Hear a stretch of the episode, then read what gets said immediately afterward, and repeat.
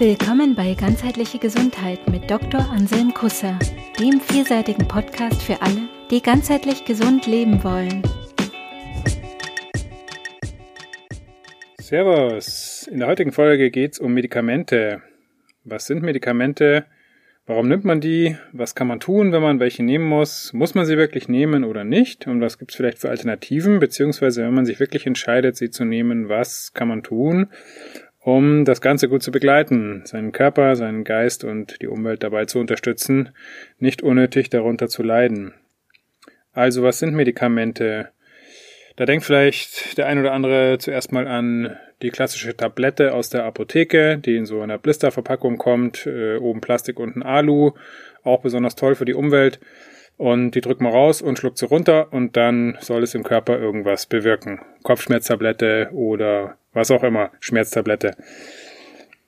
Ähm, das sind jetzt so die klassischen äh, hergestellten Medikamente aus der Pharma, äh, von der Pharmaindustrie oder aus der Pharma, sage ich jetzt einfach mal, also künstlich hergestellt, vom Menschen im Labor hergestellt.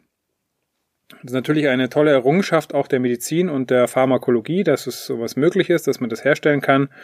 Ähm, hat aber auch andere Seiten, wie wir gleich sehen werden. Und dann gibt es noch die anderen Medikamente, das sind natürliche Stoffe. Also traditionell hat die Menschheit ähm, in ihren frühen Jahren, also die gibt's ja schon lange, die Menschheit, 10.000, 100.000, keine Ahnung wie viele Jahre, da wird immer noch gestritten, aber einige 10.000 auf jeden Fall. Und ähm, früher, ganz früher, gab es keine äh, Firmen, die Medikamente hergestellt haben. Da musste man sich das Zeug selber suchen und musste durch Kräuterkenntnis und Naturkenntnis letzten Endes wissen, welche Pflanzen oder welche Stoffe aus der Natur einem für welche Beschwerden oder Probleme oder Krankheiten helfen können. Und das gibt's immer noch. Und auch dieses Wissen entwickelt sich weiter. Und das ist ganz interessant. Wenn wir jetzt mal schauen, was ist eigentlich so der Status quo bezüglich Medikamenten? Jetzt mal äh, bezüglich der pharmakologischen, also der künstlich hergestellten Medikamente, gibt's Studien dazu, ähm, was wir da so treiben damit. Äh, zum Beispiel ist es wohl in den USA so, dass, also die USA äh, stellt drei Prozent der Weltbevölkerung dar. Und in den USA werden aber 80 Prozent der Opiate eingenommen der ganzen Welt. Also Opiate sind äh, starke Schmerzmittel meistens. Und ähm, das heißt, der Schmerzmittelverbrauch, Schmerzmittelbedarf in, in den USA ist, ist extrem hoch. Und ich denke, das gilt ähm, generell für die fortgeschrittenen Nationen, für die Industrienationen, dass da die Medikamenten, der Medikamentenverbrauch sehr hoch ist. Ne? Man kann sich das leisten, es ist bequem, schnell, schnell mal irgendwie sich was aus der Apotheke holen und reinknallen.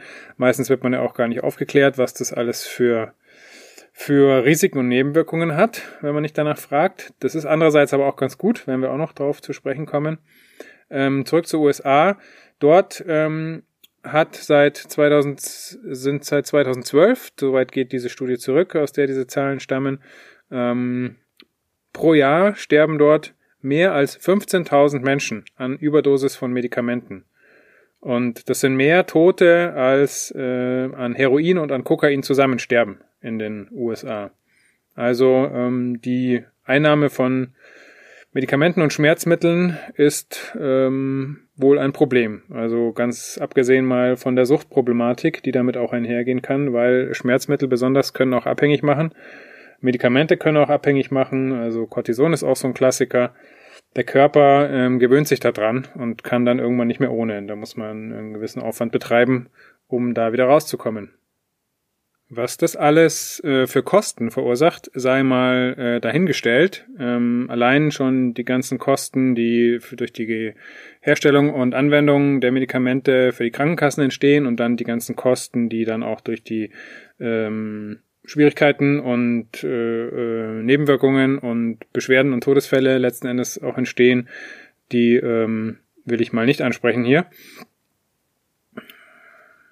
Aber was ich auch noch ansprechen möchte, auf jeden Fall, ist der Umweltaspekt. Ähm, es gibt jetzt eine, eine relativ aktuelle Studie von der OECD, die ähm, haben festgestellt, dass in unseren Gewässern mehr als 150 Wirkstoffe nachweisbar sind, also Wirkstoffe aus Medikamenten, aus Humanmedikamenten. Und ähm, das ist klar, ne? alles, was man in den Körper rein tut, muss auch in irgendeiner Form wieder raus. Das äh, kennt man von der Ernährung, das ist bei Medikamenten auch nicht anders. Die werden natürlich irgendwie verändert und verstoffwechselt, aber ähm, manche der Stoffe, die kommen trotzdem unten wieder raus, weil sie nicht verstoffwechselt wurden, weil die vielleicht die Dosis zu hoch war oder weil der Körper irgendwann gesagt hat, mir reicht's. Ähm, andere Stoffe werden eben verstoffwechselt, durch die Leber verändert. Ähm, das ist natürlich auch eine Belastung für die Leber, beziehungsweise eine Last, die eine, eine Aufgabe, eine, eine Leistung, die die Leber leisten muss. Ähm, wird auch oft nicht bedacht bei Medikamenten, das, was das mit den anderen äh, Organen macht, also besonders die Leber ist davon betroffen. Und ähm, 150 Wirkstoffe sind nachweisbar, mehr als 150 sind nachweisbar in der, in der Umwelt, in den Gewässern vor allem. Ähm, das Problem ist, dass viele Auswirkungen von diesen Rückständen noch gar nicht erforscht sind. Da ist mal wieder das Prinzip, probieren wir es einfach aus, was passiert, schauen wir mal, gell? Wird schon klappen. Vielleicht auch nicht, aber mei, dann werden wir schon singen. Also ähm, man überlegt sich das nicht vorher ähm, und denkt nicht über die Folgen seines Handelns nach als Mensch, sondern macht einfach mal und guckt, was bei rauskommt. Also das zeigt sich in vielen Bereichen, diese Vorgehensweise. Hm, mal schauen, ob wir es irgendwann checken, dass das vielleicht nicht ganz so schlau ist. Es ist ähm, nicht viel bekannt, wie gesagt, über die Auswirkungen dieser Wirkstoffe auf die Umwelt, auf die Tiere. Hm, einiges äh, ist unbekannt, aber manches ist bekannt. Zum Beispiel weiß man, dass Schmerzmittel, wie zum Beispiel äh, Diclofenac oder auch Ibuprofen, bei Fischen und Gewässertieren zu Organschäden führen können und äh, Fortpflanzungsstörungen auslösen können. Und äh, bei Fischen ist es so, besonders äh, ausgeprägt ist es auch bei Schnecken und Muscheln, bei so Weichtieren. Die nehmen das natürlich wahrscheinlich auch viel einfacher auf über ihre ähm, Schleimhautoberfläche und auch bei Fröschen verändert es die, den Hormonstatus und die Hormonregulierung und das ist sicher auch ein Faktor, denke ich mal, der dann zum Artensterben beiträgt, ähm, zum Artensterben in unseren Gewässern. Die Gewässer, ähm, das Wasser der Erde ist ja das eins der ältesten, äh, ein, einer der ältesten Lebensräume und so insofern auch die Basis für den pflanzlichen Lebensraum, weil die Pflanzen ja irgendwie dann aus dem Wasser kamen. Hm, insofern ist das eine, eine wichtige Grundlage für unser Leben, hm, auch für unser Leben als Menschen und äh, wir das zerstören, naja.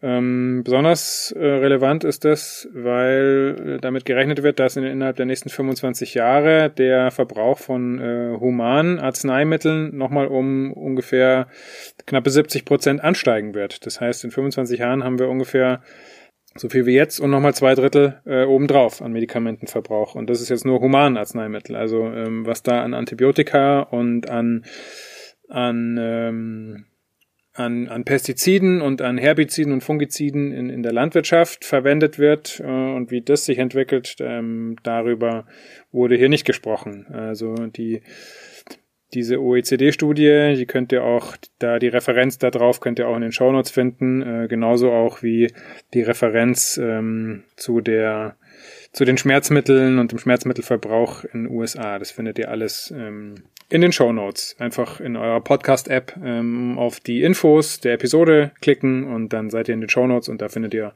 diese Referenzen und auch weitere Informationen. Also Medikamente sind schon irgendwie tatsächlich ein Problem. Es gibt Alternativen, aber die sind oft nicht bekannt, weil es auch oft nicht erwünscht ist, dass die bekannt sind. Da ist ähm, ziemlich viel Kohle im Umlauf mit den Medikamenten. Also ähm, die Pharmaindustrie wird ja immer gerne verteufelt. Ich habe nichts grundsätzlich gegen die Pharmaindustrie.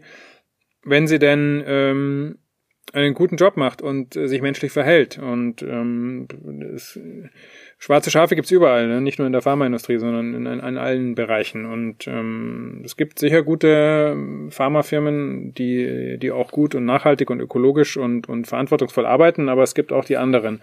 Und was, was auf jeden Fall bekannt ist, ähm, zumindest in den USA, dass mehr als drei Viertel aller klinischen Studien zu Medikamenten werden in den USA direkt von der Pharmaindustrie finanziert. Das ist ein Problem in der Wissenschaft, der sogenannte Interessenskonflikt, dass der Geldgeber einer Studie natürlich ein Interesse am Ausgang der Studie hat, dass die Studie dann einen Ausgang hat, der dem Geldgeber auch gefällt, beziehungsweise dem seine Geschäfte ähm, befeuert. Und wenn drei Viertel aller klinischen Studien von der Pharmaindustrie finanziert werden, dann denke ich, gibt es da einen gewissen Bias. Also die in den USA ist die staatliche Forschung, äh, die staatliche medizinische Forschung beträgt, äh, hat einen Etat von ca. 30 Milliarden US-Dollar pro Jahr. Und nur 0,2 Prozent dieses ganzen Etats wird zum Beispiel für ähm, Erforschung von äh, Mind-Body-Medizin ausgegeben, also von von Methoden, wie man mit seinem Geist zum Beispiel den Körper positiv beeinflussen kann, weil der Körper hat auch körpereigene Schmerzmittel, die man auch dazu bringen kann, dass sie ausgeschüttet werden, wenn man weiß, wie man ähm, seinen Körper und seinen Geist zu benutzen hat. Ähm, das hängt sicher auch mit unserer materialistischen Weltsicht zusammen, dass das so ist, ähm, weil viele immer noch der Meinung sind, Materie ist alles und sonst gibt's nichts, beziehungsweise das alles andere, Geist, Bewusstsein, Seele, Herz, ähm, ist alles Quatsch, das sind alles irgendwelche, das sind alles irgendwelche Nebenerscheinungen oder irgendwelche Firlefanz und das ist sicher ein Grund, dass das so ist, wie es jetzt ist. Und ähm, ja, die, die Kohle, die da umgesetzt wird, die sorgt natürlich auch dafür, dass da viel Widerstand gibt, ähm, daran was zu verändern. Mich interessiert das alles jetzt nicht so sehr, muss ich sagen. Ich reg mich da nicht so auf über das, was äh, schlecht läuft. Ich überlege mir für mich, was kann ich für mich tun? Wie kann ich für mich gut sorgen? Wie kann ich für mich schauen, dass ich ähm, einen guten Umgang finde mit meinem Körper, mit meinem Geist und auch mit ähm, einer Krankheit, die ich vielleicht habe, auch mit äh, Medikamenten, wenn ich mal welche nehmen muss oder nehmen möchte. Ich nehme auch manchmal was, aber ich versuche so zu machen, dass es möglichst natürlich ist, möglichst nicht ungesund ist, möglichst wenig ungesund ist, möglichst wenig Nebenwirkungen hat. Und da gibt's gute Möglichkeiten, wie man das machen kann, unterstützen kann und ähm, gute Tricks auch, wie man äh, sich selbst da auch ein bisschen selber überlisten kann und sich selber auch ähm, ja gut begleiten kann bei der Sache. Und ähm, eine Sache, die ich zum Beispiel nie mache, die Liste der Nebenwirkungen lesen in den äh, in den Arzneimittelbeilage Packungsbeilagen, weil es gibt äh, auch mittlerweile genug Studien, die deutlich zeigen, dass äh, über den Nocebo-Effekt diese das Lesen dieser Nebenwirkungen die Wahrscheinlichkeit, solche Nebenwirkungen zu bekommen, erhöht. Wer vom Nocebo-Effekt noch nichts gehört hat, dem empfehle ich mal meine Folge zum Thema Placebo und Nocebo zu hören. Ist ganz spannend. Also Placebo kann man sehr gut für sich nutzen, ähm, der Nocebo-Effekt kann einem schaden. Und ähm, ich lese deswegen keine Nebenwirkungs-Bikepack-Zettel mehr, sondern ähm, ich gucke, wenn ich was nehme, ob das irgendwelche Seiteneffekte hat. Ich bin da sehr achtsam, wenn ich was nehme. Und wenn ich merke, da ist was, dann gucke ich nach, ob das jetzt eine Folge sein könnte, gewesen sein könnte von, die, von diesem Medikament, das ich da genommen habe. Also andersrum sozusagen. Genau, jetzt haben wir viel gehört über Medikamente und Schwierigkeiten und jetzt seid ihr sicher alle ganz scharf drauf zu hören, was man denn jetzt tun kann wenn man die Medikamente nimmt, um das zu unterstützen.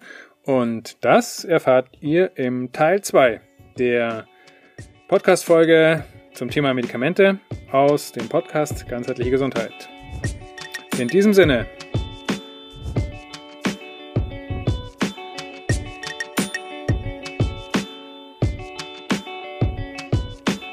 Cool, dass du bei dieser Folge dabei warst.